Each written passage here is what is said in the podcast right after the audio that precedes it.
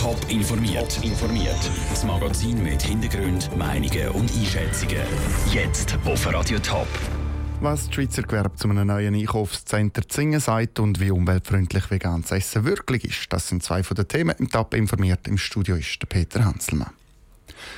Tausende Schweizer pilgern jedes Wochenende auf Konstanz zum Posten. Und jetzt kommt auch Zingen ein riesiges Einkaufscenter dazu.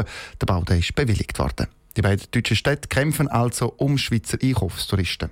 Könnte das ein Vorteil für das Schweizer Gewerbe sein? So ganz nach dem Motto, wenn zwei sich streiten, freut sich der Dritte. Sandro Peter. 10 Milliarden Franken bringen die Schweizer Einkaufstouristen jedes Jahr ins Ausland. Geld, das in der Schweiz fehlt. Dass es gerade an der Grenze jetzt nochmal ein riesiges Einkaufscenter gibt, ist für den Ernst Gründler von ProCity Schaffhausen gar nicht gut. Freuen tun wir uns sicher nicht über das geplante und jetzt bewilligte Projekt in Singen. Da wird natürlich uns in der Stadt Schaffhausen und in der Umgebung von Schaffhausen sicher wehtun. Ähnlich sieht das auch im Kanton Thurgau aus. Dass die beiden deutschen Städte um Schweizer Kunden streiten, könne keinen Vorteil bringen für das lokale Gewerbe, betont Brigitte Kaufmann von Gewerbe Thurgau. Ich glaube nicht, dass wir in irgendeiner Form einen Nutzen haben, wenn sich die beiden Städte jetzt hier um das grösste Einkaufszentrum streiten. Ich bin der Meinung, dass wir in der Schweiz selber müssen schauen wie wir das Problem vom Einkaufstourismus lösen. Das heisst einerseits, dass das Gewerbe in den Grenzkantonen gefordert sei, betont Brigitte Kaufmann. Aber auch auf nationaler Ebene müssen Lösungen an. Eine davon wäre laut Gewerbe Thurgau, dass die Mehrwertsteuer, die die Einkaufstouristen zu Deutschland zurückfordern können, in der Schweiz wieder eingefordert wird. Der Beitrag von Sandro Peter. In der städtischen Betrieb Zürich soll eine Mahlzeit pro Tag vegan sein. Das wette die Veganer Initiative, um so die Umwelt zu schonen. Die Initiative die hat im Gemeinderat gestern keine Chance gehabt, ist abgelehnt worden. Aber ist veganes Essen überhaupt gut für die Umwelt? Raphael Wallimann. Die Herstellung von tierischen Produkten braucht unglaublich viele Ressourcen. Tiere brauchen eine grosse Fläche, sie brauchen viel Wasser und das Tierfutter alleine verbraucht bei der Produktion viel Energie. Das ist nicht sehr umweltfreundlich. Trotzdem, grundsätzlich zu sagen, dass vegane Ernährung besser ist für die Umwelt, wäre zu leicht, sagt Stefanie Hochstrasser von der Schweizerischen Gesellschaft für Ernährung. Da kann man einfach auf Sachen auch noch genau heranschauen. So ja, wie wird das produziert, wo wird das produziert, wollte ich jetzt eher regional schauen oder ist mir das völlig egal. Also da kann man im Detail noch ganz, ganz viel rausholen, sei es jetzt mit oder eben ohne tierische Produkte. Stefanie Hochstrasser empfiehlt, dass grundsätzlich möglichst viel Regionales gegessen wird und der Fleischkonsum sollte so tief gehalten werden wie möglich. Zweimal in der Woche Fleisch lenkt, um die nötigsten Nährstoffe zu bekommen. So würde ein grosser Beitrag zu unserer Umwelt geleistet werden. Die meisten, die rauchen, die fangen ja schon im Teenageralter an rauchen.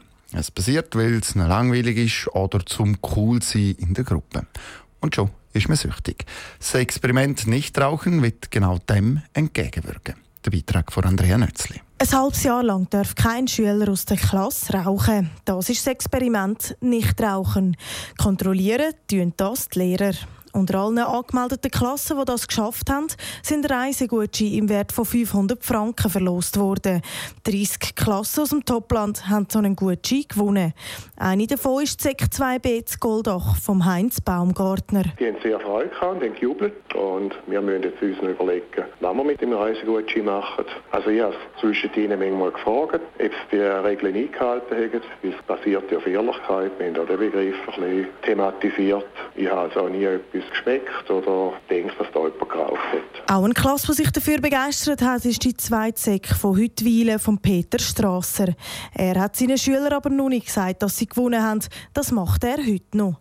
Es sei eine sehr gute Sache, das Experiment, und der Peter Strasser kann es nur allen weiterempfehlen. Ich finde es sinnvoll, wenn man frühzeitig anfängt, bevor sie äh, bereits in dieser Spirale drin sind, um ihnen einfach Informationen liefern. Sie werden konfrontiert werden mit dem Thema und dann ist es sicher gut, wenn sie das schon mal gehört haben, immer wieder ein bisschen vor Augen führen, dass sich eben durchhalten will auch lohnt und auszahlt und gerade im jugendlichen Alter, dass man den Verlockungen widersteht. Über zweieinhalbtausend Klassen aus der ganzen Schweiz haben im letzten Jahr am Experiment Nichtrauchen mitgemacht.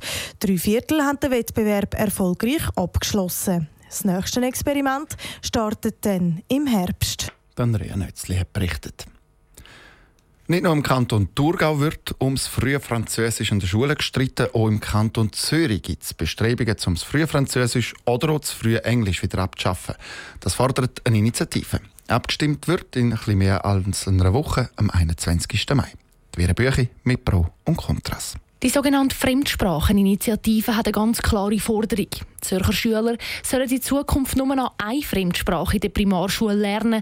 Die zweite soll erst auf der Sekundarstufe dazukommen. Mit zwei Fremdsprachen sind die Primarschüler einfach überfordert, sagt Daniel Kachel, Mitglied vom Sekundarlehrerverband und vom Initiativkomitee. Es geht aber nicht nur um die schwachen Schüler. Es ist ganz klar etwas, wo man merkt, dass Schüler allgemein auch der deutschen Sprache heute mehr Mühe haben. Und wenn man eine Fremdsprache aus der Primarschule rausnimmt, haben mehr Platz um die deutsche Sprache grundsätzlich zu lernen. Und dann können die Schüler auch in der SEC viel einfacher eine neue Fremdsprache dazulernen, sagt Daniel Kachel.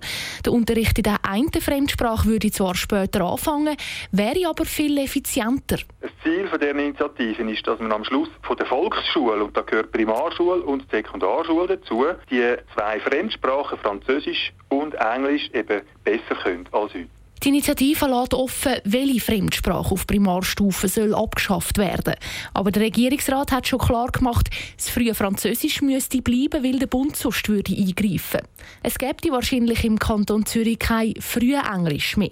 Für Rosmarie Quadranti, BDP-Nationalrätin und Mitglied im Nein-Komitee, wäre das fatal. Trotz Englisch wo sie etwas brauchen, nämlich den Mut hat zum Schätzen können. Das würden sie den Kindern nehmen. Sie nehmen ihnen eine Chance, einen natürlichen Umgang möglichst früh mit der Fremdsprache zu lernen. Und ganz viele Kinder können das gut und machen es auch noch gern, sagt Rosmarie Quadranti. Wegen der schwächeren Schüler braucht es nicht eine ganze Systemänderung. Wenn man die Überforderung anspricht, das gibt es jedem Fach. Und wenn ein Kind überfordert ist, dann muss man individuelle Lösungen finden. Aber die meisten Kinder haben Freude an der Sprache, machen es gut und können mit.